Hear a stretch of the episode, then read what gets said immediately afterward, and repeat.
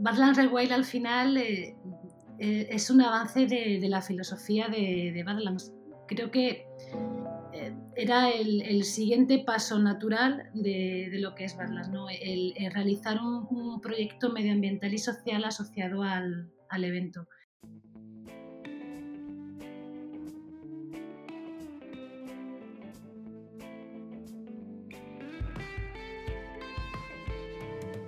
Muy buenos días, mi nombre es Borja Ascón y os doy la bienvenida a un nuevo episodio del podcast de Ciclofactoría Construyendo Ultraciclismo.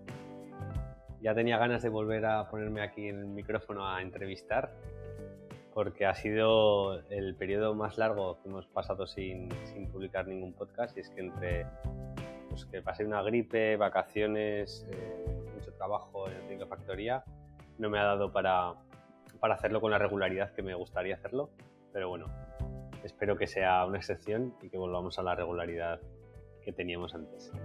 Ha sido un mes donde ya han, empezado a, celebrarse bastantes pruebas de ultradistancia, eh, como por ejemplo la Classic Stories, de, donde ganó nuestro amigo Justinas en, en Bélgica, una prueba que la podéis seguir seguramente por las redes sociales de Ciclofactoría, que estuvimos ahí compartiéndola, una prueba que unía pues, un montón de clásicas de, adoquines y muros en Bélgica, carreras míticas como la eh, Amstel Gold Race o, la París eh, la París Roubaix, pues una carrera de ultradistancia de mil kilómetros de ese estilo. También se celebró en este mes la Gravel Augusta, donde por ejemplo Sami Sauri se hizo con la, digo, fue la primera mujer en llegar en, me parece que unas 25 o 27 horas non-stop.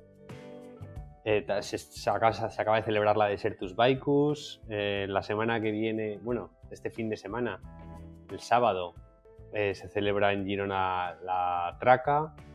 Así que ya empiezan. Ya empiezan todas las pruebas. va a haber motivos más que suficientes para hacer podcast presentando pruebas o escuchando eh, anécdotas y experiencias de corredores que las hayan corrido. Así que seguro que vendrán podcasts a ese respecto con todas las pruebas que, se vienen en el calendario. Y hoy me, me apetecía un montón la entrevista que, hemos, eh, que tenemos hoy. Y es que vamos a hablar de Badlands, una de las pruebas por referencia, referentes eh, a nivel mundial de ultradistancia en gravel. Y hablamos con, con sus dos organizadores principales, que son David y Azahara. Un podcast que tenía pensado, lo teníamos en el tintero ya desde hace un tiempo y por fin ahora ha cuadrado hacerlo. Así que mm, estoy muy contento de haberlo podido llevar a cabo, un podcast a tres bandas. Me parece que es el primero que hacemos de este estilo. Y seguro que os va a encantar porque además eh, no hablamos solamente de Badlands, sino del nuevo proyecto eh, que acaban de anunciar la semana pasada, Badlands Rewild, con el que intentan un poco mitigar las emisiones y la huella de carbono que deja un proyecto, un evento como Badlands a nivel medioambiental. Os recuerdo que nosotros desde Ciclofactoría también organizamos nuestra propia marcha de ultradistancia corta de 300 kilómetros, una marcha cicloclásica 300 kilómetros nocturnas con bicis de carretera clásicas. Ya, ya hay bastante, unos cuantos valientes que se han apuntado. Podéis seguirnos, seguir el, el Instagram que hemos creado de La Monegrina para conocer más acerca del evento. Meteros en la página web de ciclofactoria.com. Ahí en el menú La Monegrina podéis encontrar el, cómo inscribiros y también información acerca del recorrido y os animamos a que vengáis porque es un, fin de semana que es el 9 y 10 de septiembre donde celebramos pues es nuestra particular fiesta de la bicicleta, del ciclismo clásico y os encantará todo lo que vamos a organizar. Y ahora ya os doy paso a la entrevista con David y Azahara acerca de Badlands.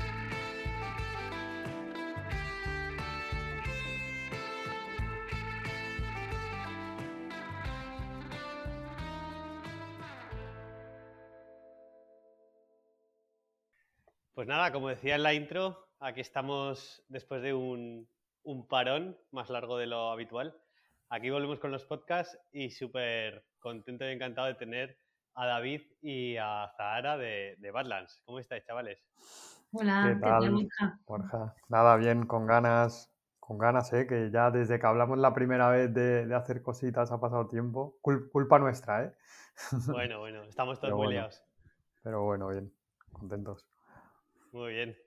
Que, mm, bueno, para mí es pues, un, honor, ¿no? Tener aquí a, a los dos organizadores de una de las pruebas más punteras podríamos decir, en panorama, iba a decir en España, pero bueno, en panorama europeo o nacional, que es, o sea, o mundial incluso, como es Badlands. Em, este año es la tercera edición. ¿Cómo, habéis llevado los preparativos? Porque ha sido un boom. El, abristeis inscripciones y ha sido un auténtico boom. Me imagino que todos los años, aunque vengáis con experiencia previa, es un poco una incertidumbre, ¿no? A ver este año cómo va a responder el, público, cada año hay más pruebas, el gravel se ha disparado y las pruebas gravel están saliendo por todos lados. Mm, ¿Sabíais, teníais la certeza de mm. que iba a responder la gente así como ha respondido o, también os ha mm. sorprendido a vosotros?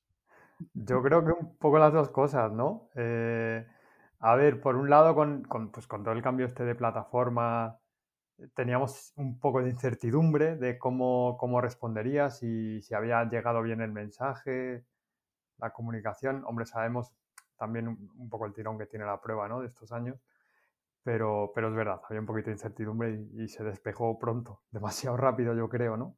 Sí. Sí, sí, es una noche bastante caótica. Además, ya es que ya recuerdo que estábamos ahí dándole al botón de refrescar para actualizar ya la página, para abrir inscripciones y fue como, mind blow, o sea, nos quedamos todos flipados porque pensábamos hasta el punto de que se había estropeado la web, en unas historias. Y a ver, fue muy, emocionante. Sí, sí, sí. Fue muy emocionante y la verdad es que tuvo una acogida, bueno, pues, pues para recordar, ¿no? Sí, porque ni, ni, los Rolling Stones, ¿no? Hacen un sol en cinco minutos hoy en día. no, al, final, o sea, eh, da satisfacción, ¿no? Pero, pero es verdad que, que genera, tengo que decirle, un poco de frustración porque fue a los cinco minutos, empezamos a recibir ya decenas, cientos de emails, literalmente, de pues, personas que no habían podido entrar y, detrás de cada eso había un drama, ¿eh? O sea, estuvimos toda la noche, no dormimos, no dormimos esa noche, intentando responder todos los correos, pues, joder, había, o sea, historias pues de, oye, que quería participar con mi padre, oye, que es que es el último año que no sé qué, y te genera un poco de impotencia, ¿no? pero, pero bueno, oye, eh, estamos limitados por muchos motivos y, nada, pero nos quedamos también con, lo bueno, sí, de la, experiencia. Muy bien. Oye, eh, yo os conozco, pero para quien, antes de meternos a hablar de Badlands y de los nuevos proyectos que, que además habéis anunciado la semana pasada, que ahora nos contaréis, ¿quiénes son Azahara y David? Presentaros un poco. Vale. Bueno, pues somos los organizadores de, de Badlands. Eh, somos los que estamos aquí, ¿no? Porque, pero bueno, al final el equipo de Badlands es un equipo de, muchas personas, ¿no? Incluyo pues fotógrafos, cámaras.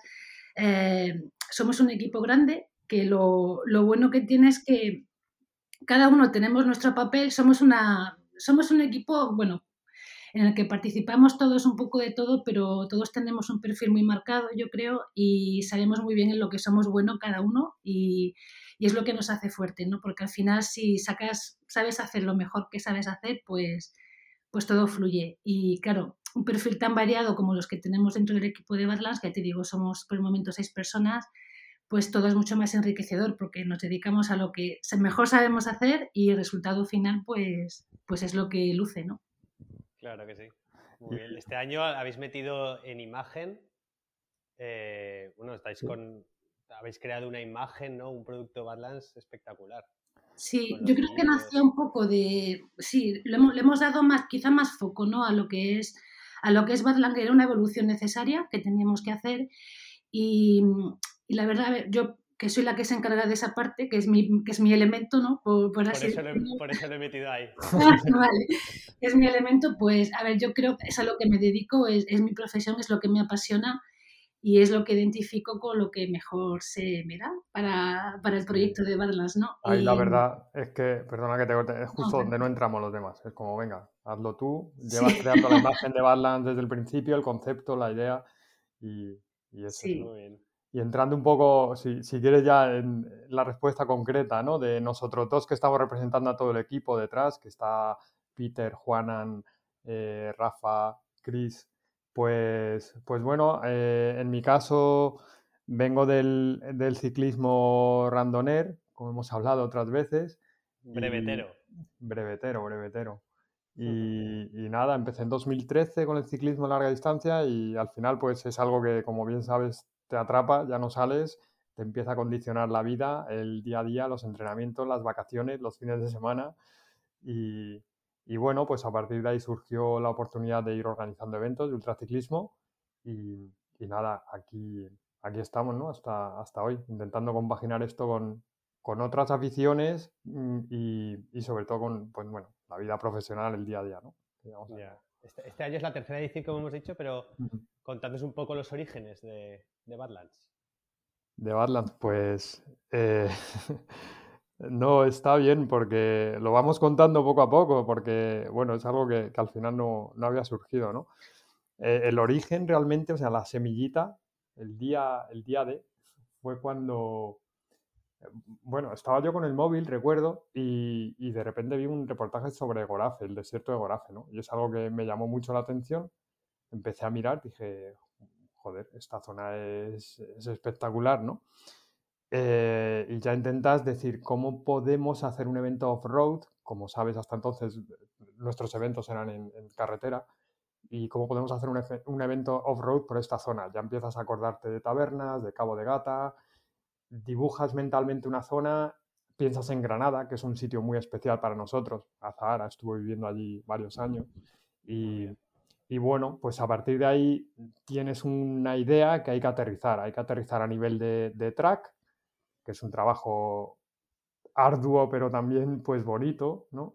Sí. Y luego tienes que aterrizar a nivel de, de, concepto, de porque esto, como sabes, pues puedes crear una ruta y ya está, ¿no? Pero hay que darle una Al identidad. Es, esa, la idea de la ruta es nada más ni nada menos que eso, o sea, en, en, todos los aspectos, ¿no? Pero luego hay que darle pues ese empaque, ¿no? Ese, ese, ese empaque que, que, hace que ya no sea solamente una ruta y un track, sino que sea una experiencia, ¿no? que, que es lo que estás ofreciendo a, a, los riders fuera. Porque al final un track es, es, accesible, puede ser accesible, puedes hacerlo cuando quieras, a tu ritmo, con tu tiempo, no, no necesitas nada más que tú, tu bici y, y tiempo, ¿no? Pero claro, cuando ya lanzas un evento de este tipo en el que pues, pues invitas a, hombres y mujeres a que participen de tu proyecto, pues ya, es otro, ya tiene otra envergadura y hay que darle otro, otro empaque que hace que lo que tengas que ofrecer sea una experiencia, porque siendo un evento de ultraciclismo como es, en el que no hay asistencia, que estás solo y literalmente solo o sola muchas veces en, en la ruta, pues por lo menos que, que, que, ese recuerdo que queda sea bueno y que te guste recordar, que la experiencia no se acabe simplemente en me escribo y ya está, sino que... Al final, estás sí. solo, como dices, y rematadamente solo muchas veces, pero sí, sí que te sientes parte de, de algo, claro. ¿no? Sabes que, que, realmente estás acompañado en tu soledad, que hay otro pasándolo igual que tú. Ahí está. Cinco kilómetros más atrás o... Ahí está un poco, pues, pues la gracia, ¿no? De, de todo esto y, y, eso, cómo empaquetar todo esto, crear una identidad, un lenguaje también, un, bueno, incluso una marca, ¿no? Un, un nombre, un, una imagen, como digo.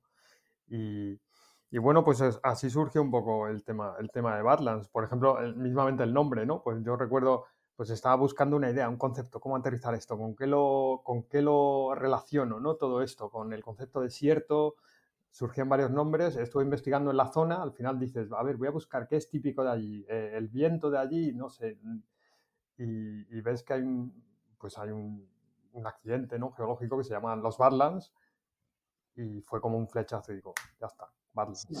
Sabes que yo no conocía el término Badlands. Mm. Eh, yo lo, leo Badlands y pienso que sois vosotros, pero realmente es un, como has dicho, un accidente geológico. ¿Qué es sí, exactamente? Eh, son esos barrancos, digamos, típicos de arenosos, ¿no? Digamos que están pues erosionados por el, por el viento, esa forma marcada, ¿no? Por, la erosión del viento, del agua incluso. Y, ese, es, ese, es, el Badland, ¿no? Es, es, muy típico, de hecho, los lugareños de la zona de Gorafe lo llaman las Badlands, a esa zona, ¿no? ah, sí, ¿eh? sí, sí, sí. De hecho, surgió de allí, de que estaba hablando, estaba mirando información sobre Gorafe y veo el concepto Badland y digo, joder, ¿qué tal suena esto? Algunos decían, porque preguntan, ¿no? Sondeas un poco amigos ingleses, decían, suena a la última película de Terminator. Digo, vale, perfecto. Es perfecto. Sí, sí. Lo, es. Oye, y después de dos años, con... bueno, iba a decir el recorrido consolidado, pero no lo tengo claro. ¿El, primer año y el segundo, el recorrido fue parecido o hubo mucho cambio? Eh, yo diría que un 80% idéntico. O sea, hubo modificaciones, sobre todo en el loop de Gorafe. Eh, luego también en la bajada antes del desierto de Tabernas, en toda la zona de Filabres. Y, luego también, sobre todo, la novedad fue que acababa en Capileira, en vez de acabar el loop eh, subiendo Veleta y terminando en Granada que terminaba en Capileira. Y para este 2022, ¿qué el recorrido? ¿cómo, buena, buena pregunta. ¿cómo, va a ser, Azahara? bueno, pues el recorrido... Dale, dale, tranqui. Sí, sí lo podéis contar, no sé si es... sí, o si me podéis dar una primicia. algo, algo sí.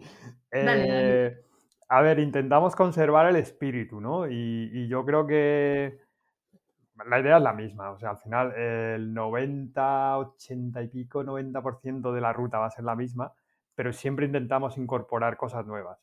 Este año, por ejemplo, como novedad, aunque lo hemos anunciado un poquito, es que la parte primera, que iba por una zona un poco técnica antes de, Sierra Nevada, la vamos a cambiar y vamos a ir a, la zona de Huetor del Alfaguara, que es impresionante, es alucinante. Un sitio tan verde, tan bonito, con unas pistas de gravel, de verdad, o sea, para mí es un descubrimiento. Y, me alegra mucho porque hace un par de años, cuando empezamos, eh, hablamos con, Luis Ángel Mate, que, bueno, ah, nos cruzamos algún, algún mensaje de vez en cuando en redes, y él, claro, conoce mucho esa zona, ¿no? Y dijo, joder, ¿cómo nos habéis metido por aquí? Si este es el paraíso gravel que tenemos aquí en Granada, la zona de Huetor, Alfaguara. Y, este año la, bueno, la hemos descubierto nosotros y, la, hemos, la hemos incorporado, o sea, ha sido un flechazo. Y luego también, como segunda novedad, vamos a cambiar un poco el loop de Gorace, vamos a meter zonas nuevas, porque es que allí la verdad es que da mucho juego. Te pierdas, vayas por donde vayas, pues encuentras pueblos muy pintorescos y paisajes alucinantes, ¿no? Entonces son las dos principales novedades que vamos a, meter. Qué guay. O sea, mantiene la, mantiene la dureza del desierto. Sí, sí, sí, a nivel de kilómetros y desnivel, de hecho, es, muy parecido. Luego Zara quiso cambiar una parte de, la Alpujarra, ¿verdad? Allí casi. casi bueno, realmente hicimos, se está riendo porque, bueno, hicimos el reconocimiento de las dos zonas y, y realmente dijo, bueno, esto es una putada, ¿no? O algo así.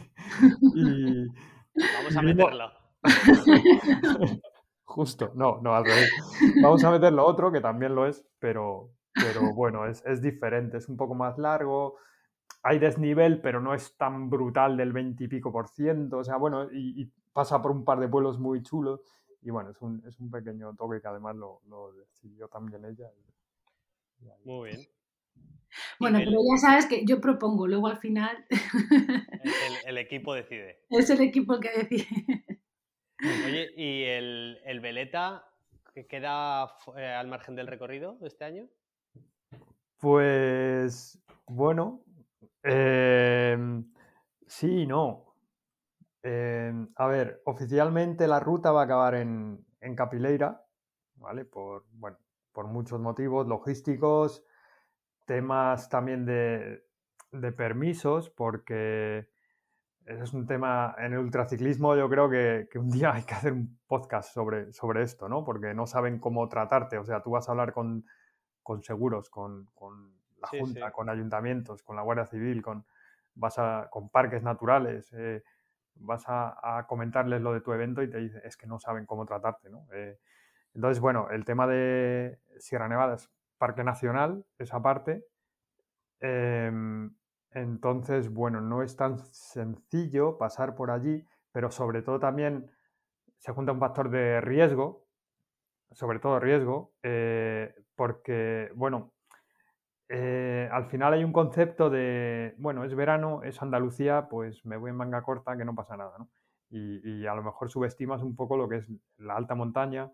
Pasó el primer año y, bueno, lo que hemos querido hacer este año es eh, hacerlo, digamos, más social, ¿no? Social ride, lo que es la subida al Veleta. O sea, el tiempo deja de correr y el evento oficialmente finaliza en Capileira pero estamos invitando y, no sé, eh, apoyando un poquito que, luego pues los riders, ya sin la presión del tiempo y sin la norma esta de, tener que ir solo, ¿no?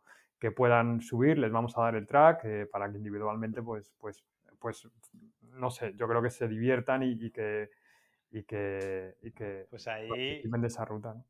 ahí a Zahara tienes un buen trabajo de marketing, ¿no? Porque convencer a alguien después de semejante ruta que se haga un, puerto de 40 kilómetros. yo creo que a mí no me la coláis. yo, creo que es, a ver, creo que es relativamente fácil porque estás tan cerca que, cómo no vas a hacerlo. Entonces, si ya no tienen esa presión de, tiempos y, demás, pues y ya lo, haces con otro, con, no sé, con otra iniciativa para subir con alguien que conozcas abajo, venga, vamos a animarnos, ya es otra historia, puede ser, puede ser fácil. Es verdad que es un punto que, que, como decía David, era complicado meter a nivel de, track, pero bueno, vamos a encontrar formas para que, para que también esté. Para engañarles. se, le ha ocurrido hacer algunos incentivos que, bueno, ya iremos ahí anunciando, pero, nuestro objetivo es, es subir el, el, porcentaje de riders que lo hicieron el año pasado. Entonces, es, es, un plus, es lo que dice Zara, es una oportunidad única, ¿no? Porque estás en un sitio, joder, es el, el, el puerto más alto de Europa, el cambio de paisaje ya no es el número, ¿no? O sea, la, la, experiencia es brutal, el subir allí, que hace dos días estabas en la playa, digamos, ¿no? Y, hace tres en el desierto y en los bosques de, de Alfaguara. Entonces, es, es, hacer la ruta redonda ya, con esa experiencia de subir por encima de 3.000 metros, ¿no? no sé si conoces Sí, eh, yo lo hice una vez, hice un viaje desde aquí a Granada y cuando llegué a Granada dejé las mochilas en casa de un amigo y, decidí subir el Veleta. Sí. Y me puse a subirlo, son 40 kilómetros de puerto, era verano, un calor tremendo, pero iba preparado de frío, para el frío. Y cuando llegué, cuando sobrepasan los 3.000 metros, un frío hacia arriba. Y además me acuerdo que me encontré con un, un malagueño creo que era que estaba entrenando con la bici de cabra, subiendo el veleta, que yo no entendía nada, digo, pues, con un plato así de grande. Y, y el tío iba, vamos, llevaba la bolsita de herramientas con la cámara y punto, no llevaba nada más. Y bajando casi le da una hipotermia al tío. Claro. Y yo llevaba chubasquero y manguitos y le dejé, le, le dejé ropa para que llegara hasta el, bar este que hay cuando bajas la cota 3000. Sí, sí. Un restaurante y así. Y ya se refugió. Pero sí, sí que es verdad que, es traicionero, que en verano hace 40 grados abajo y arriba te puede hacer un frío que pela. Yo, de hecho, la peor experiencia que tengo en bici fue, fue allí, ¿eh? subiendo veleta. También lo, subestimé, yo el primero, antes decía, ¿no? fue yo creo que en octubre, eh, lo mismo, ¿no? Subes, ves tormenta, bueno, pues más o menos lo llevas, llegas, me quedé a dos kilómetros de, la cima, empezó una tormenta terrible, luego fue al día siguiente lo vi, la primera nevada de la temporada y, horrible. O sea, me di la vuelta, eh, enseguida me quedé sin frenos y recuerdo que iba con, un pie fuera de la bici, digo, en la curva que no pueda, tiro la bici y... y, saco el paracaídas. Tal cual, iba pensando en eso, en tiro la bici por la curva, si no puedo girar ni frenar y, me salvo yo. O sea, ya ves tú para llegar al punto de tirar la bici, ¿eh? Donde nosotros, donde... Y, no, bastante mal. Luego ya decidí eh, bajar andando y me crucé un coche, no sé cómo, y me dijo, te bajo y digo, por favor. Por favor. sí, sí. Y, yo, yo, me di cuenta a lo largo que era al bajarlo, porque eran 40 kilómetros frenando, tío. Es que, es que es eso. No eh, podía eh, más. Es eso, Borja, lo que vivimos el primer año, que, que, que, la gente sufrió mucho bajando, porque llegas arriba, sobre todo de noche, es que había gente que subía de noche, ¿no? Y bajando no, no podías. O sea, la gente se tiraba a la cuneta, no podían ya con las manos. Y bueno, sí, sí. Oye, ¿y qué creéis que hace de Badlands que sea la, la prueba referencia? Que haya sido de las primeras en gravel, el paisaje, la dureza, no sé. ¿Qué, ¿Qué, pensáis que es lo que llama tanto de esta prueba que habéis creado? Yo creo que para mí, eh, creo que lo que le hace especial, porque al final, bueno, puede ser la primera o no, pero si no funciona, no funciona. Al final acaba relegado al puesto en el, que, en el que te toca estar. Pero sí que creo que lo que le hace especial es, es que es el entorno, yo creo. Yo creo que es, que es la diversidad que de, de, paisajes y de escenarios que tiene esta ruta, en definitiva. Luego, además, es verdad que, que el, que el gravel pues hace mucho, ¿no? el, el, hecho de que sea off-road y que, y que, bueno, pues, que lo llevemos hacia ese, hacia ese palo, pero yo creo que sobre todo que es la diversidad de los paisajes. Es lo que comentaba David, es que pasas por unos bosques alucinantes, nada más salir de, de, esos bosques entras en el desierto, acabas en Cabo de Gata en unas playas que lo flipas, no sé, al final es, es todo eso. Y, y luego también creo que esa soledad también que se genera en, eh, al, al, al, al, hacer esa ruta, ¿no? El, pues como que estás tú, tu bici y tú contigo mismo. También esa experiencia personal que hay detrás de este tipo de, de eventos, yo creo que, que, es lo que han hecho especial a Badlands y por lo que, bueno, pues, pues sí. ahora mismo, pues... Yo creo que ha sido un poco todo, ¿no? Casi un... Bueno, se han dado circunstancias, pues eh, también, como no, hubo participación muy mediática en la primera edición con Lachlan Morton, ¿no? Que también, evidentemente, pues, pues colaboró con, con, esto, lógicamente. Eh, eh, entonces, eso, eh, el que sea un entorno único en Europa, o sea, que estás con esos bosques, ese desierto, esa costa y un pico de más de 3.000 metros, todo en uno. ¿Dónde puedes sí. tener eso, no? Yo creo. Entonces, bueno, que quizás sea esa la clave, pero vamos, no sé. Que, eh, y luego un poco el masoquismo, ¿no? Porque escuchamos, en, por ejemplo, aquí tuvimos en el podcast a Tony Calderón, sí. que nos contó cómo le dio un golpe de calor, eh, diarreas, de todo. Sí. Y, y eh, no sé, lo escuchas y luego dices, hostia, me apetece probarlo. sí, no. no sé, esas, esas, como esas aventuras, ¿no? De que mal lo pasé, pero al final me, me sobrepuse. Pero y, repito. Y continué arrastrándome. Eh, sí, no, es no, habitual. Además, Yo creo Tony... que es habitual cuando llegas, eh, porque lo hemos visto en las, en las llegadas, los riders pues, que, pues, que quieren pegarle fuego a la bici y no quieren, pero es que, no sé, yo creo que al final generan memorias que, que son muy recurrentes, ¿no? Y, y, lo vemos, de hecho, lo vemos en redes como después de meses después de haber sido el evento, la gente sigue compartiendo por sus redes pues fotos del evento, cómo lo pasaron, su experiencia, todo eso y mm. al final es que es que son, son memorias que para bien o para mal se quedan y, y, y, creo que al final se quedan solo las buenas, porque, porque hay riders Yo que... creo que sí, que hay, sí, sí, que hay un, no sé, algo ahí por dentro que te dice, que te borra los, los recuerdos malos, pero bueno, esto ya no es en Badlands, es en todo, ¿no?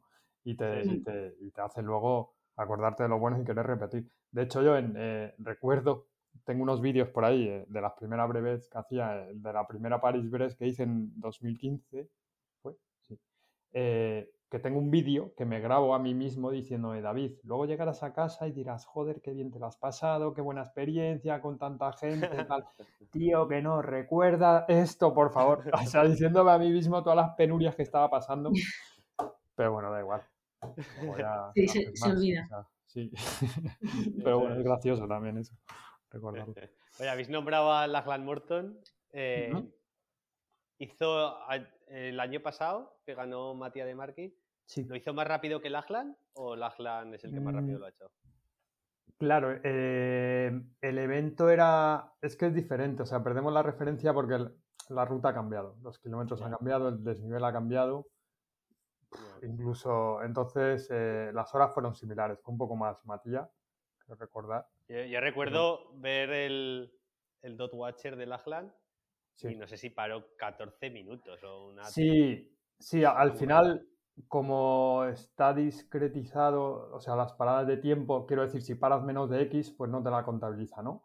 Pero, pero, pero aún así, o sea, fue una barbaridad este hombre, es que no, no, pones un modo máquina este a dar pedales y... Sí, sí, sí, me recuerdo que nos, nos, fastidió la, entre comillas, nos fastidió porque luego fue una gozada verle, pero cuando llegó, pero nos fastidió toda la, logística, que teníamos. La cobertura mediática. coches, adelante, el, el, media car del principio, el del final, el de medio, fue como, bueno, nos acaba de joder todo lo que teníamos planificado.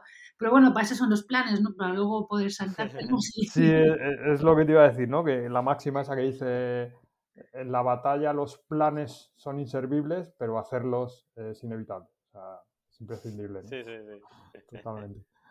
Y este año prevéis, eh, ¿nos podéis contar de alguien así que, que venga a ese nivel y que preveáis que os va a fastidiar los planes?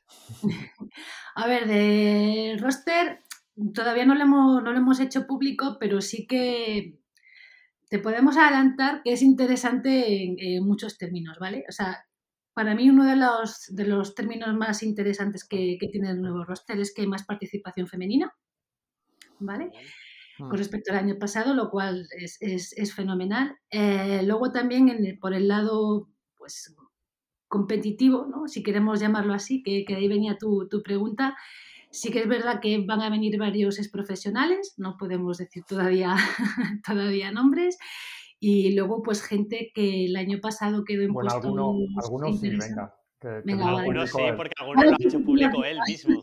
eso, eso, eso te iba a decir. No, Juan Antonio Flecha, por ejemplo. Eso es. Y, bueno, Mítico. Matías Di Marchi. Sí, sí, un crack todos somos fans. además él, lo, que comentarista en Eurosport, lo, lo dijo, ¿no? Una vez lo escuché como así que iba a correr en Badlands. Digo, ¿cómo que va a correr en Badlands? No vaya. Qué pasada. Y de Marky repite entonces. ¿Lachlan va a repetir alguna vez más? no lo sé. Yo creo que es, que es más de nuevos retos cada año, pero no, no. En principio no, no, no, no sabemos nada. Bueno, siempre, siempre va a ser bienvenido. sí, claro, es su casa. Eh, de hecho, bueno, te, he interrumpido, Aza, pero, pero vamos, eh, al final también hay plazas que, están en manos de sponsors y todavía no sabemos los nombres, digamos, ¿no? Porque es un derecho que tienen y todavía no, lo han revelado. ¿no? Y al final los nombres potentes, por ejemplo, el año pasado Alistair Brawley se apuntó dos semanas antes eh, tirando de esas eh, comodines de, de sponsors. Lachlan Morton igual, yo recuerdo que escribió un, email que fue muy gracioso que decía, hola, me llamo Lachlan Morton, soy ciclista profesional, he visto vuestra prueba, mm, me gustaría apuntarme. Así, ¿eh? Sí, sí, no, así, súper humilde, súper natural. Y fue como, coño, claro. Qué bueno, y dos semanas después estaba haciendo el Giro de Italia el tío. Sí, sí, bueno, le da todo. Otro nivel. Muy bien. O sea, que de así de primicia, bueno, no es primicia, pero así como notición, Juan Antonio Flecha, ¿no? Es el que. uno de los nombres grandes. Bien a disfrutar, sí. ¿Y él, sabéis si viene de hacer alguna carrera de estas o.? Eh, yo creo que no, porque comentaba hace poco que, era un poco su, su primera experiencia en, este mundillo, pero, pero vamos, se le ve muy motivado, ¿eh? con muchas ganas. Y lo que has dicho, al pues eso, clásico humano, yo creo que es, eh, que es una referencia para todos, ¿verdad? Que, hemos disfrutado sí, sí, ciclismo. Sí, muy contentos. Qué bien. Oye, ¿y mm, cómo creáis los vídeos? ¿Son a través de los sponsors los que es Ah, bueno, a ver, a nivel de, de, contenido. Espera, que he hecho la pregunta mal. Quería decir, los sponsors que llevan a, ciclistas que patrocinados demás, ¿se encargan ellos de daros también visualización creando contenido, vídeos y demás? ¿O qué papel tienen? Yo creo que es, es que cada caso es diferente. Nosotros este año, por ejemplo, tenemos los mismos, el mismo número de sponsors que, el año pasado. eh, cada uno va a su ritmo. Por ejemplo, el año pasado Scott marcó un poco la línea. Eh, ellos querían ser protagonistas, eh, ellos se encargaron del vídeo, marcaban las directrices, bueno, un poco de esto, aunque hicieron también luego otro aparte específico de, de Alistair. Pero nosotros, por ejemplo, hicimos uno corto para Hammerhead y para Fulcrum eh, y luego aparte, pues siempre hay riders que vienen y, quieren hacer un vídeo ellos, ¿no? El año pasado, por ejemplo, Chris Tong, que comentábamos antes que este año está en el equipo, en Badlands, pues eh, bueno, trajo su equipo de media a, Mario y Quique. Eh, Ese vídeo lo he visto. Mm. Sí, está, es brutal. Es que trabajan muy bien los de, bueno, NVCR. Y, y, creo que el vídeo era para Rotor, BMC y POC. Y bueno, fue algo, algo suyo, ¿no? Luego esta pareja holandesa que vino, Martin, eh, ¿te acuerdas? Fernbe y Yuko. No, no me acuerdo, no los conozco. Bueno, es un vídeo muy, muy guapo también. Bueno, ellos vienen este año también. Y, y nada, entonces, bueno, damos esa, esa pequeña libertad. Y a ese respecto, si un corredor viene y quiere llevar su equipo de media, ¿no? Porque vosotros tenéis el vuestro, tú ahora estás ahí con la, con la, con la cámara y, demás, pero alguien viene y quiere hacerse su documental demás, y demás. ¿No entra ahí un poco... Buena pregunta. Además ahora... La línea roja de, espérate, que es que esto es sin asistencia. ¿Quién te va a decir que el coche que llevas detrás no te va a dar una manta, un bidón de agua. Claro. Ahí hay una línea roja un poco. Es, complicado. Y más, bueno, has visto todo lo que se ha liado estos días, ¿no? Con, el tema de si le homologaban el récord a Liel Wilcox y, todo esto. Bueno. No me he enterado del todo. Bueno, al final el, debate es el, que acabas de comentar, ¿no? De, oye, por llevar eh, un equipo de media es asistencia, no es asistencia, incluso no habiendo asistencia física, eh, tienes un apoyo moral. Eh, sabes que no estás solo en tus peores momentos, incluso el hecho de decir, bueno, si estoy harto de abandono, sé que tengo el coche aquí y me puede recoger. Eso ya te da fuerza para seguir, ¿no? Eh, es un tema además que estuve hablando con, con James Hayden cuando vino, pues preguntaban también un poco por eso, ¿no? De, oye, ¿cuáles son las condiciones que va a haber con, con Lachlan Morton, de su equipo? Pues para que haya un poco las mismas condiciones para todos. Hmm.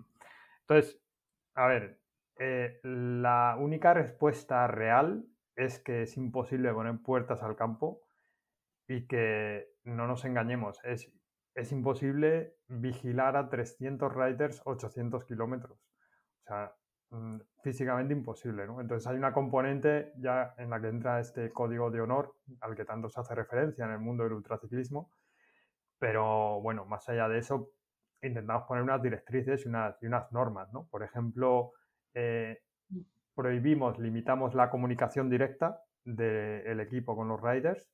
También limitamos mucho el número de horas que pueden grabar, sobre todo de noche. Depende un poco, ¿no? Pero a lo mejor puede ser una hora de día, una hora de noche, o bueno. Eh, no, pueden, no pueden alumbrarlos, o sea, no puede ir el coche en paralelo con ellos. Y bueno, eso es algo también fácil de, de comprobar luego porque damos un tracker a cada coche también que venga externo. Entonces, intentamos transmitir eso que muchas veces cuesta entender a, los propios equipos de media, a lo mejor que no están metidos en este mundillo, pero eh, dos cosas, por, preservar el espíritu de la prueba, para ellos también, ¿no? Porque vienen aquí buscando eso y, para que haya este fair play, ¿no? Para, todos. Muy bien. Pues que hace poco hablaba con, con alguien de, cada vez va más allá, ¿no? Al final vivís eh, los organizadores de estas pruebas, pues mucho del, de la del propio de difusión que hacen los corredores, ¿no? Eso es súper importante para vosotros. Del boca a boca, digamos, de lo que muestra cada uno de su experiencia y cada vez se profesionaliza un poco más todo el tema media, ¿no? Y llevan a tu, llevas a tus fotógrafos con dron y demás. Y ahí entra un poco eso que, que hablaba. Pero bueno, muy bien, muy bien mm. comentado. O sea, limitáis, limitáis un poco, ¿no? El, apoyo para que no haya tanta opción de... Lo intentamos y de hecho lo, el que quiera hacer trampas va a poder hacer trampas. Borja, o sea, es, triste, pero es así, pero también eh, es que no tiene sentido, ¿no? El que venga un tipo de pruebas de estas en las que no hay ningún tipo de premio eh, para hacer trampas. Pues, pues bueno, oye. Está claro. Un poco eso. Oye, vamos a pasar a, la novedad, un poco la, más reciente, ¿no? Y un bombazo que habéis sacado, que es el Badlands Rewild. Es un poco, bueno, comentadme, en vez de presentarlo yo, comentadme de qué, de qué trata. Bueno, pues Badlands Rewild al final eh, eh, es un avance de, la filosofía de, de, Badlands. Creo que eh, era el, siguiente paso natural de, lo que es Badlands, ¿no? el, realizar un, proyecto medioambiental y social asociado al, evento. Creo, o sea, me atrevería a decir que, es que además es intrínseco este tipo de, pruebas, ¿no? porque es una de las experiencias que se están vendiendo en estas pruebas, es el de estar en contacto con la naturaleza, tú, tú solo, el descubrir paisajes y todo esto, pues al final em, em, era inevitable conocer cuál es el impacto que, tiene, ¿no? Y, por eso pues ha surgido esta, este proyecto en el que estamos súper, súper emocionados.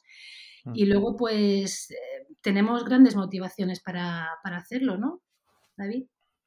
Bueno, eh, sí, sí, vamos a ver. Tú eh. vienes, ¿no? Tu background profesional viene un poco de ese campo, ¿no, David?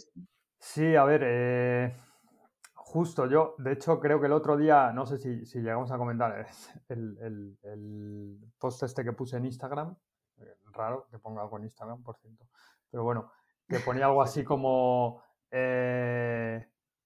no es verdad, ¿no? Fue bueno, que, llevaba toda mi vida profesional, exacto, llevaba toda mi vida profesional en el mundo de las energías renovables, en el mundo de los proyectos de edificios de balance energético cero, de la eficiencia energética, digamos. Eh, luego, aparte, que ponía, ¿no? de, siendo vegetariano, comprometido socialmente, eh, joder, pues te llega a pensar, pues todo el rollo bici, ¿no? Te llega a pensar que eres una buena persona, que el mundo te puede mirar bien hasta que echas números y calculas tu huella de carbono, ¿no? Y te das cuenta que eres lo que se llama un planet fucker, pues eres uno más, ¿no? Y... Mm, casi por la mera condición de ser ser humano en la sociedad que, te ha tocado. Sí, sí, pero al final dices, pues, pues bueno, hay, diferencias, ¿no? Eh, solo por el hecho de vivir aquí, de consumir los productos que consumimos, aunque, aunque luego reduzcas tu, pues, tu huella ¿no? con cosas como movilidad o, yo qué sé, ciertas costumbres ¿no? de, higiene energética, pero al final tienes una huella de carbono que es inevitable. Y en España la media son unas 6-7 toneladas de CO2 emitidas a la atmósfera cada año ¿no? por persona. Entonces, pues eso, echas números y, yo me eché las manos a la cabeza, ¿no? Y bueno, pues al final yo creo que todos somos responsables de nuestras acciones y estamos organizando un evento ciclista internacional en el que vienen riders eh, de países como Australia, de Estados Unidos, con su viaje en avión. Eh, nosotros mismos vamos con un coche, hacemos varios viajes eh, allí a hacer un, pues, reconocer la zona, luego allí de seguimiento. Entonces, pues hay una huella, ¿no? Y, queríamos, entre otras cosas, pues, pues tener ese, ese gesto medioambiental, minimizarlo digamos globalmente cuando hablamos de emisiones de CO2 a la atmósfera, pero también localmente, porque estamos en una zona, digamos, pues, pues con un ecosistema muy frágil. Estamos hablando de una zona donde está avanzando la desertificación, donde está afectando al modo de vida de las personas, donde está generando residuos, explotación de acuíferos, y nos preguntábamos un poco eso, ¿no? Que cómo podíamos, cómo podíamos minimizar el impacto de esta prueba y sobre todo ayudar un poco a la zona en concreto. ¿Y qué, medidas, acciones eh, se os han ocurrido para, hacer, para llevar a cabo este plan? Bueno, pues em, a ver, hay dos tipos de medidas, ¿no? Una enfocada a lo medioambiental, otro también a, lo social. Yo creo que, en cuanto a lo social, bueno, Zara, ahí, ahí casi entras un poquito más tú.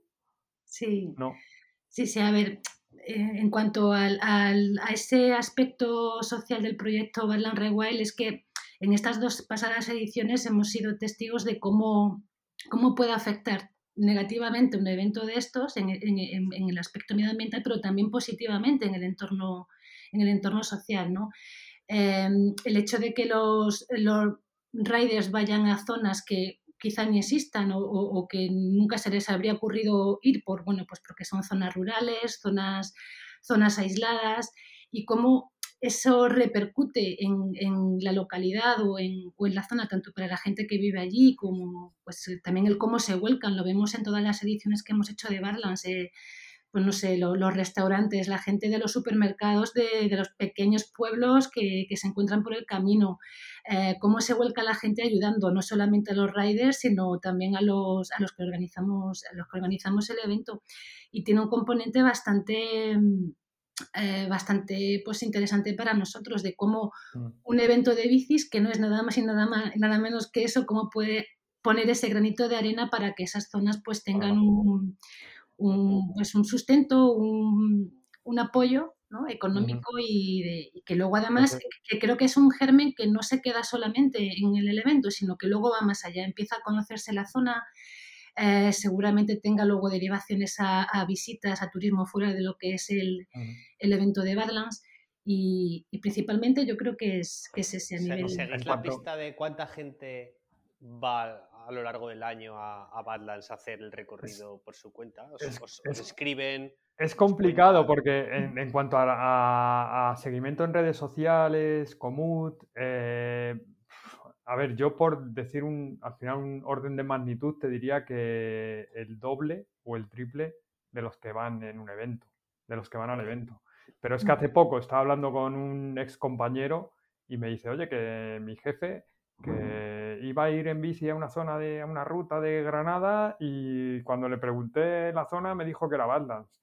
Y claro, al final, ¿cómo contabilizas eso? Pues ni idea. Te fijas en la gente que te menciona, en redes, en, en Comut, ves quién ha ido por allí y demás, ¿no? Gente que pregunta, mucha gente pregunta. Personas de la Diputación nos han dicho, oye, nos están escribiendo muchos que van a ir allí, que a ver si les damos información y tal. Pero bueno, volviendo, volviendo un poco al tema de, de Rewild, los, las acciones que vamos a llevar a cabo.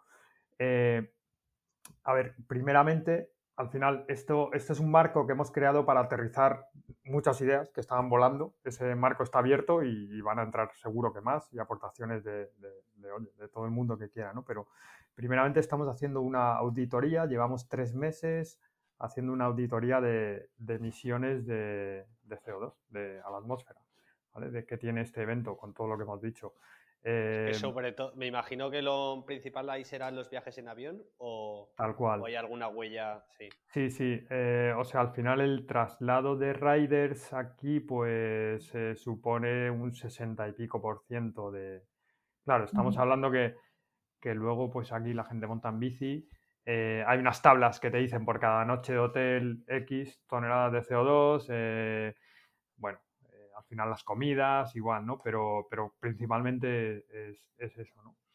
Em, un 60 y pico por ciento de las, de las emisiones. Estamos hablando dos tercios aproximadamente.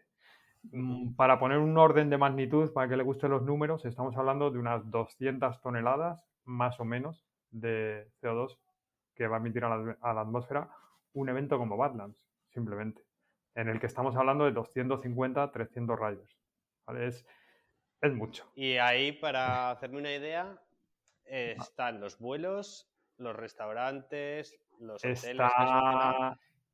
Y el hecho de pedalear, ¿cuántas sabe? La auditoría no, ha dicho Claro, en, eso no, en eso no entramos, ¿no? Sino en. O sea, al final, en una auditoría de este tipo, tú usas, hay varios protocolos, ¿no? Uno, el más famoso es el GHG protocol, que lo que te hace es te define los alcances, ¿no? Hay tres tipos de alcances y bueno, al final, lo más complicado siempre es ver el alcance, o sea, qué tienes en cuenta y luego cuantificarlo.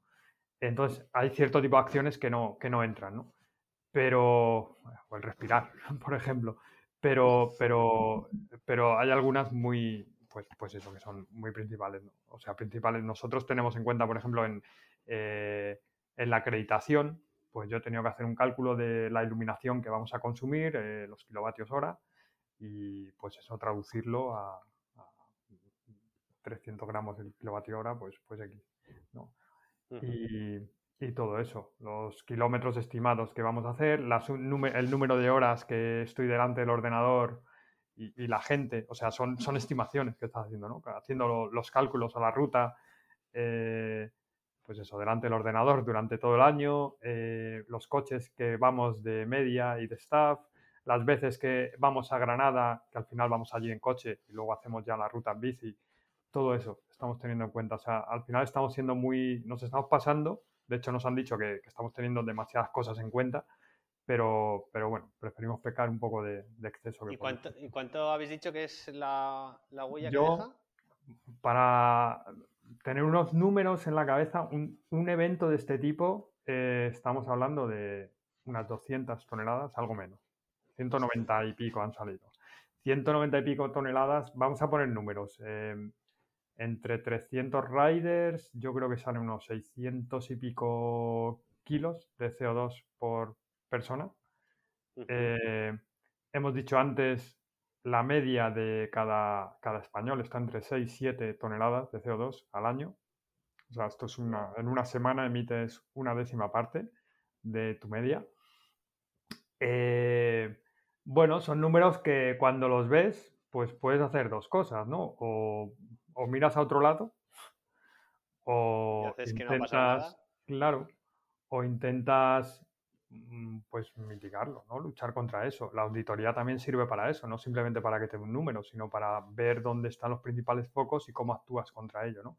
¿Y cuáles son vuestros planes de actuación? Claro, estamos, estamos, justo, estamos justo en eso, hablando con, la auditoría. Lo vamos a ir anunciando poco a poco.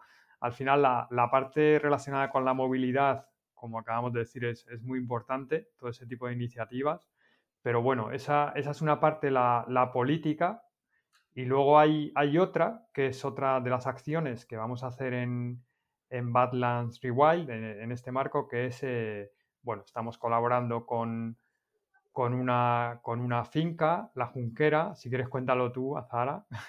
Sí, la finca la, Junquera que está en el altiplano entre, Granada y Murcia, que además luego también tienen un hub que lleva a cabo pues, proyectos súper interesantes sobre investigación e innovación de, de, lo que es la agricultura regenerativa y luego además tienen proyectos educacionales que están enfocados también a, a eso como el Regeneration Academy. Y, bueno, pues con ellos estamos, estamos viendo cosillas y cosas interesantes para organizar y a priori, bueno, pues nuestra idea es hacer eh, em, Reforestation eh, Weekends Camp, ¿no? que bueno, pues que en un fin de semana donde bueno, pues compartimos talleres y aprendizaje sobre agricultura regenerativa, social rights por la zona y por supuesto pues sesiones de reforestación, ¿no? en donde ya nos toca coger la, la pala e hincar el lomo. Pero bueno, seguro que también hay cervezas, comida y buena compañía, así que van a ser... En la zona de Murcia, me has dicho, entre Murcia y Granada. Es el altiplano justo que hay allí. Es una zona, pues eso, una llanura a más de mil metros. Es un clima muy agresivo y es una zona donde, bueno, el desierto está, está avanzando, está avanzando mucho, ¿no? Cuentan, cuentan, pues los lugareños, ¿no? Te dicen cómo eh, en una generación el terreno se está volviendo muy pedregoso, ¿no? y bueno, pues esta finca lleva a cabo esos experimentos y están, están luchando contra la desertificación de la zona. Tienen muchos proyectos de reforestación y es donde vamos a entrar nosotros. Ese fin de semana, esos fines de semana, donde vamos a ir allí a, a, plantar árboles.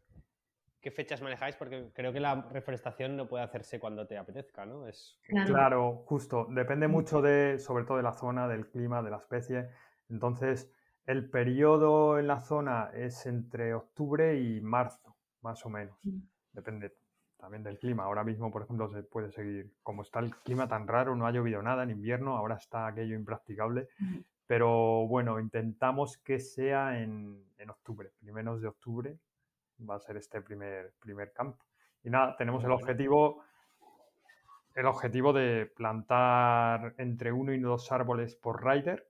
Eso haría que el evento fuese cero emisiones. Ese es nuestro objetivo, es muy ambicioso, pero, pero bueno. Uno o dos árboles por rider que corra en Badland, no por rider, no por persona que vaya al campo. Justo, sí, sí, me he explicado mal. Entonces estamos hablando de ese objetivo de, entre, de, entre, de unos 600 árboles. Eh, hablamos de un orden de magnitud, eh, es muy variable todo, ¿no? Depende de la especie, depende de tantas cosas, ¿no? Pero si, si queremos poner un orden de magnitud, pues si te vas a esos 600 árboles, pues te puede, puedes llegar a hablar de un evento cero emisiones. Es ambicioso, pero vamos a intentar llegar a, esos números. No sé, vamos a ver. y luego, sobre todo, sí. Digo que ya podéis hacer una buena convocatoria, porque como bueno, hay que plantar 600 árboles entre 10. pues es curioso porque la zona, a ver, es, un campus, hay muchos vídeos por allí, ¿eh? yo invito a la gente a que, a que investigue, a que se meta, está en nuestra página web. Eh, tenemos ahí enlaces que además que están muy interesantes y son muy son muy reveladores y además muy educativos, sí los, recomendamos. Y, bueno, es un sitio con recursos muy limitados, por ejemplo es Grid, eh, allí tienen paneles solares, baterías, tienen una ducha con agua que van también un poco alimentando, reciclando. Entonces, no podemos llegar allí mil tíos y ponernos porque agotamos aquello, ¿no? Entonces va a estar muy limitado, tendremos que hacer más, más de un fin de semana, ¿no? Para hacer eso, pero está, está muy bien. Y bueno, también como iniciativa un poquito dentro de este marco, eh, estamos en, colaborando con una asociación local que, bueno, más que mitigar también esta, este fenómeno de cambio climático a nivel global, eh, está llevando a cabo actuaciones locales muy interesantes a través de estas técnicas de agricultura regenerativa que comentaba Zahara, que se llama la Asociación Albelal. ¿no? Entonces, bueno, es una asociación también que engloba agricultores que tienen productos eh, de esta agricultura regenerativa que ahora mismo, por ejemplo, están a la venta, ¿no? Y, desde aquí, pues si alguien quiere colaborar con esa zona, pues lo tiene a, tiro de, un par de clics, porque venden esos productos en, tenemos el link en, la web, y bueno, que sepan que consumiendo esos productos, que además, pues bueno, tienen un sabor y unas calidades nutricionales eh, brutales, pues, pues también están colaborando con un proyecto que está luchando eh, de forma muy eficaz y muy interesante con la, contra la desertificación en, esa zona. En la zona. Mm. Qué bueno. Pondré el link en la descripción del podcast para que quien lo esté escuchando lo tenga ahí a mano. Y para los camps, eh, contad conmigo, ¿eh? Yo... Pero a mí me gustaría ir en bici desde aquí, desde Zaragoza. Espero que por lo menos me deis dos cervezas al llegar. sí, sí, cuenta, cuenta con ella. Pero, pero no lleguen muy cansado, ¿eh? que, hay que, hay que arrimar el lomo, ¿no? sí, sí, porque además cuando hablamos con, con, esta gente, pues, pues no, están súper ilusionados, ¿eh? ¿eh? Y, joder, les tenemos muchísimo que nosotros también, Se están ¿eh? portando muy bien, se están portando muy bien. Y, y, claro, siempre decimos, oye, que vamos a ir allí, incluso puede que hagamos fotos o yo que sé, un vídeo tal, pero, pero tranquilos que vamos a currar, ¿eh? Que allí que vamos a que dándonos un azadón, que no vamos a hacernos la foto, ¿eh? que esto no es greenwashing. en serio, sí. Sí, sí. Claro que sí. Muy bien. O sea que hay, tenemos que llevar las las calas, pero también las botas de, de, mancharse, ¿no? De currar. Sí, además, porque les hemos propuesto, queremos eh, hacer esta social ride por la zona, que es una zona muy chula, este altiplano, pero también nos han dicho que nos van a hacer una visita guiada, también en bici por allí, y nos van a ir explicando todas las técnicas que están utilizando allí. Son, son, es muy interesante, ¿eh? de verdad. El que, quiera verlo, bueno, tiene un par de vídeos en, en, el, en, Badland Rewild, en, la página web nuestra, en la que cuentan un poquito esto y es, es, es, muy interesante. Es un mundo que yo desconocía hasta hace unos meses y, y muy interesante, de verdad. Muy bien, pues oye, enhorabuena por este proyecto que que bueno, no sé, a organizar Badlands supongo que es mucho curro. ¿Os apetece seguir currando y os metéis en Badlands Rewild? Eh, enhorabuena por, bueno. por tanto curro y ser un poco kamikaze, porque sé, lo que conlleva. El mínimo proyecto que se te ocurre al final es un currazo, ¿no? De, mm. gestionar, pero bueno. Sí, sí, en lo tuyo, lo tuyo también, también tiene tela, ¿eh? que comentábamos antes. Y lo peor es que yo creo que las personas que son así, eh, cuando acaban eso, pues se les pues no pueden parar. Tienen que, se les empezar con otra cosa. Sí. La inquietud. La inquietud. Muy bien, chavales, pues no sé si queréis contar algo, algo más o alguna novedad que hayáis dejado o pues, cerrar de alguna forma. Pues nada, yo por mi parte volver a darte las gracias por el, por el buen rato, de verdad, que nos haces pasar a todos. Eh, creo que te ha dicho más de uno que nos inspiras eh, buenos ratos en el rodillo, ¿verdad? y, no, darte la enhorabuena eh, y, ganas, de, ganas de verte a ti, a Kiko y, nada. Pronto, pronto. Ojalá, ojalá, nos veamos pronto. Muy bien. Pues nada, chavales, por mi parte, muchísimas gracias por, por haber eh, aceptado este ratico, que llevamos tiempo esperando hacerlo. Ha merecido la, la, pena la espera. Y que nos veamos muy pronto. En Badlands no va a ser posible, que, que no, no, voy a estar, no estoy preparado. Pero a ver si para el, el camp de reforestación, a ver si nos podemos ver ahí, ¿vale? Perfecto. Encantado.